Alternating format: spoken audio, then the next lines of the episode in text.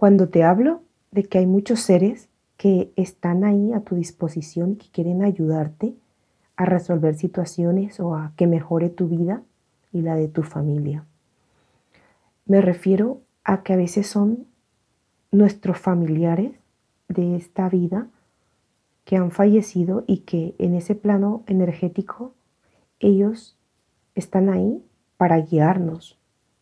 Pero ¿qué sucede? Lo que te comentaba que si no tienes tu vibración al nivel de la paz, del equilibrio, de esa frecuencia elevada que se logra cuando tú estás en calma, toda la información, aunque tú estés solicitándole eh, respuestas a todos esos seres, a tu parte energética, no logras conectarla, no logras recibirla porque no estáis en la misma frecuencia. Cuando tú subas tu vibración, te calmes, si puedes meditar muchísimo mejor, podrás observar que recibes esa información, lo que a veces llamamos intuición, que no es más que esas señales que nos dan, esa información que nos pasan para que nosotros solucionemos los problemas o saquemos adelante los procesos que tenemos pendiente para mejorar nuestra existencia aquí en la Tierra.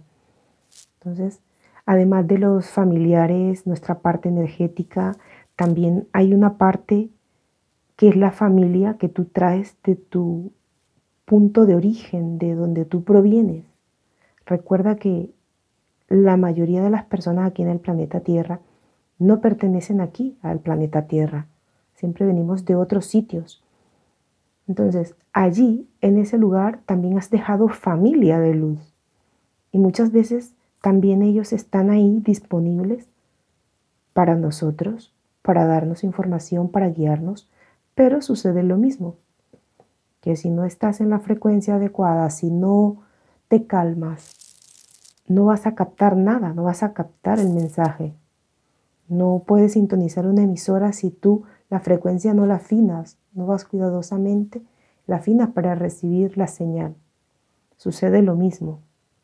Ten en cuenta todo esto para esos momentos en los que pides ayuda y crees que no te nadie te escucha, no te auxilia nadie.